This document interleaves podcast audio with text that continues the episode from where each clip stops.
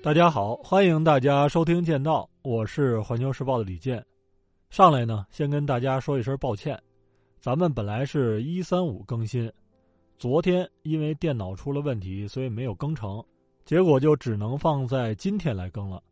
中间又有一个清明假期，我打算下一期节目放在周一，也就是假期的最后一天，再往后就一切都正常了。今天呢，咱们来聊一下苏伊士运河。也许有朋友会觉得很奇怪，这条运河心梗的事儿已经在全世界折腾了一个礼拜了，人家在拖船、挖掘机和月亮引发的潮汐的帮助下，已经脱困了。要聊为什么不在他最难受的时候聊，非要现在聊呢？那么我想告诉大家的是，凡是抢第一落点的，基本都是制造热闹和看热闹的。都是卖瓜的和吃瓜的，所以你想看门道的话，想顺藤摸瓜，就不要着急，任凭风浪起，稳坐钓鱼船。苏伊士运河这个事儿，我估计大家都知道了，就是巨型的集装箱货轮长次号，在过苏伊士运河的时候被强风猛吹了一下，结果呢偏离了航道，搁浅了。它斜着把这条世界上最重要的运河。堵了一个结结实实，这种情况是非常罕见的，因为长次号不是普通的货轮，它的排水量相当于两艘目前世界上最大的美军的航空母舰，达到了惊人的二十二万吨。这是一个什么概念呢？它是咱们中国首艘国产航母山东舰的四点四倍。大家琢磨一下，这么一个庞然大物，在堆满了集装箱，那是一个什么概念？恐怕一般的妖风都拿它没办法。咱们老说事出反常必有妖，那么这件事的妖很有可能就是天灾加人祸。这事儿出来以后呢，全世界的媒体和群众全都一股脑的冲上来吃瓜。大家最津津乐道的是算账，比如苏伊士运河堵一天，各种损失一共是九十六亿美元，和一小时暴亏四亿美元。好多人听到这个消息以后，非常的兴奋，觉得自己特别幸运，与损失几亿美元擦肩而过。还有人喜欢研究工程的问题，说这事儿如果发生在中国，基建狂魔上场，分分钟搞定。更有甚者认为，如果苏伊士运河是咱们的，早就被挖成海峡了。这些呢，大家了解一下，娱乐一下身心就 OK 了，千万不要往心里去。要不然老想着一小时四亿美元就容易抑郁。下边我要讲这个事儿呢，非常的重要，不仅关系到咱们每一个中国人，更为大家呈现出了一种大战略、大格局。把它悟透了，咱们在人生之路上就能够精进不少。在苏伊士运河心梗的这一周里边，有一百多艘船被堵住了，其中有一艘船与众不同，它的名字叫。艾森豪维尔是美国的航空母舰，它原计划呢是经过苏伊士运河到印度洋，结果被堵在了地中海。如果是货轮被堵住了，那么他的老板眼前很可能会出现一串不断滚动的数字，那上边是船东损失的美元；而航母被堵的话，美国国家安全委员会的高官眼前就会出现一个大洞，一个与国家安全有关的。大漏洞。简单来说，中东地区因为没有美国的航母战斗群，而出现了安全真空。在这段时间里边，世界上最重要的能源通道——霍尔木茨海峡，在某种程度上脱离了美国的掌控。而美国的地缘政治对手伊朗，在这段时间也离开了美军大炮的射程。这对于睡觉也要睁着一只眼睛。生怕被别人暗算的美国来说，是一件令人忧虑的事情。当然，也有人提出航母可以绕到非洲的好望角去中东，但这几千公里的奔波也特别要命。如果出事儿了，等你美国航母绕过去，一场局部战争已经打完了。美国航母这事儿呢，引出了两条逻辑线：一是苏伊士运河随便一堵，居然就堵住了美国的一个航母战斗群。这里边有巧合的因素，但也说明美国航母在这个战略水道周围出没频繁，或者说他们从来就没有远离过这里。二是从大战略上来讲，世界上的绝大多数国家都把具有巨大战略意义的水道看成是商道，但是美国这哥们儿可不是，他把这些地方看成是生存之道，是命门。咱们先来说一下第一条逻辑线，大家要知道，航母过苏伊士运河非常的麻烦，在正常情况下呢，想要通过运河，必须要提前三十天通知埃及的外交部、国防部、苏伊士港口和登标管理局。由于美国和埃及既是盟国，又每年呢向埃及军队提供数以亿计的军事援助，所以在战争或者紧急的情况下。美军舰艇是可以被特批优先通过的，但是呢，苏伊士运河也有一个大毛病，它全长一百九十三点三公里，航道宽度在三百米左右，通航的吃水线深是二十米，线宽七十八米，线高六十八米，对于十万吨级的美国超级航母来说，显得是有一点拥挤。按照埃及的规定，在运河里边。不但只能慢速通行，而且必须要强制接受埃及方面的引航，还要按照规定的时间表编队航行。这就意味着美国航母战斗群要穿过苏伊士运河，最少需要十六个小时。另外呢，因为运河的两边都是沙漠，距离航母只有一两百米，而海湾地区的这个风沙对于舰载机的影响非常之大。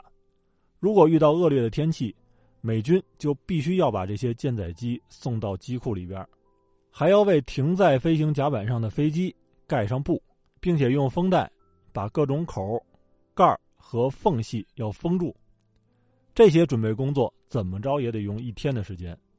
也就是说，为了通过苏伊士运河，美军航母战斗群前后要花费两天时间。即便是这样。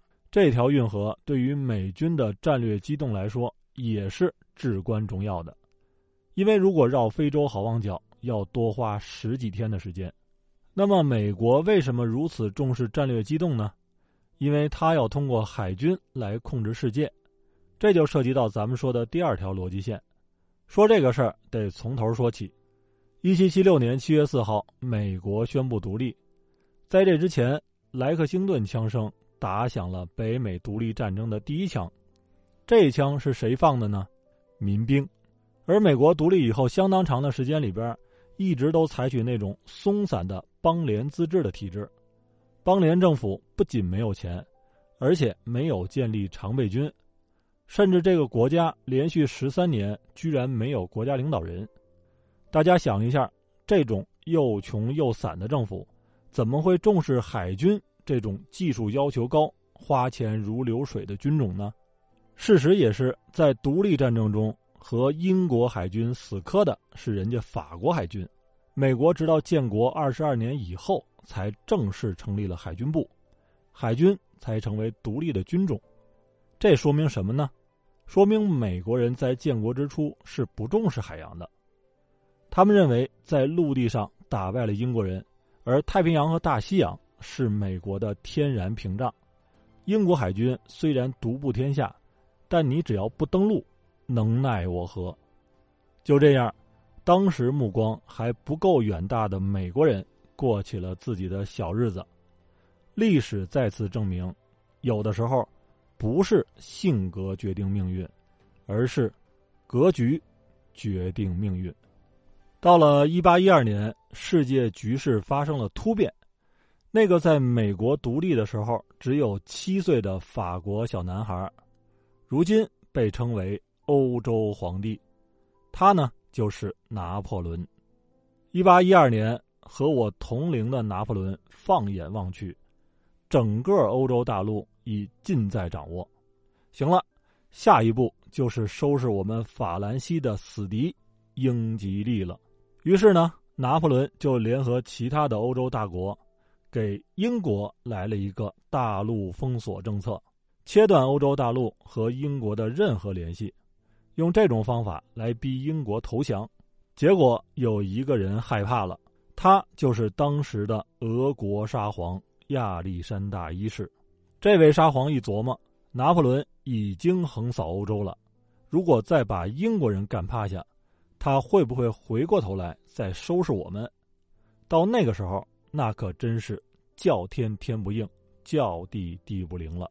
于是乎，亚历山大一世发挥了俄国人说干就干的精神，退出了与法国的联盟，开始领导反法力量。